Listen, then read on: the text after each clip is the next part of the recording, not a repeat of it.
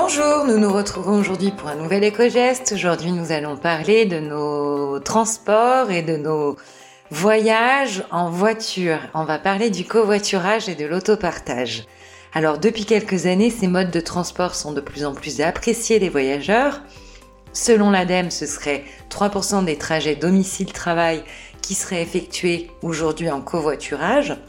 Alors en effet, le covoiturage permet une réduction du nombre de véhicules en circulation et ainsi de réduire le bilan carbone lorsqu'on n'a pas le choix ou lorsqu'on vit dans des endroits peu desservis par les transports en commun. De ce fait, le covoiturage est un bon moyen de réduire notre impact environnemental. Et c'est également moins de nuisances et de frais pour les conducteurs et les passagers, mais également un bon moyen de créer des liens.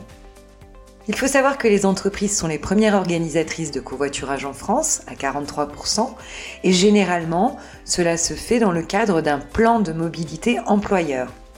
La participation des salariés atteint jusqu'à 13% des effectifs, selon une étude réalisée par l'ADEME, pour tous les types de trajets. Dans la majorité des cas, il s'agit de covoiturage à deux personnes. Et les entreprises peuvent même faire bénéficier les candidats au covoiturage d'avantages tels que des voitures de secours en cas de problème, en cas de panne par exemple, ou encore des places de parking réservées. De plus en plus d'entreprises favorisent ce type de transport, voilà pourquoi il convient de se renseigner auprès de son employeur afin de savoir si un tel service existe dans son entreprise et peut-être y adhérer.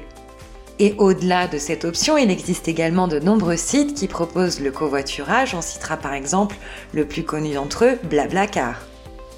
Et côté autopartage, cette fois, il s'agit de pouvoir utiliser à plusieurs une voiture mise à disposition d'un collectif.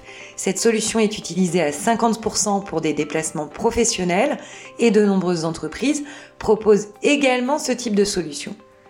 Les véhicules peuvent être réservés le plus souvent par Internet ou par téléphone, fréquemment, 24 heures sur 24 et 7 jours sur 7, en général pour de courtes durées. Et si vous tentiez l'aventure covoiturage ou autopartage, parlez-en à votre employeur, ces options existent peut-être déjà dans votre entreprise, il suffit de demander. Nous vous souhaitons une très bonne journée et nous vous retrouvons demain pour un nouvel éco-geste.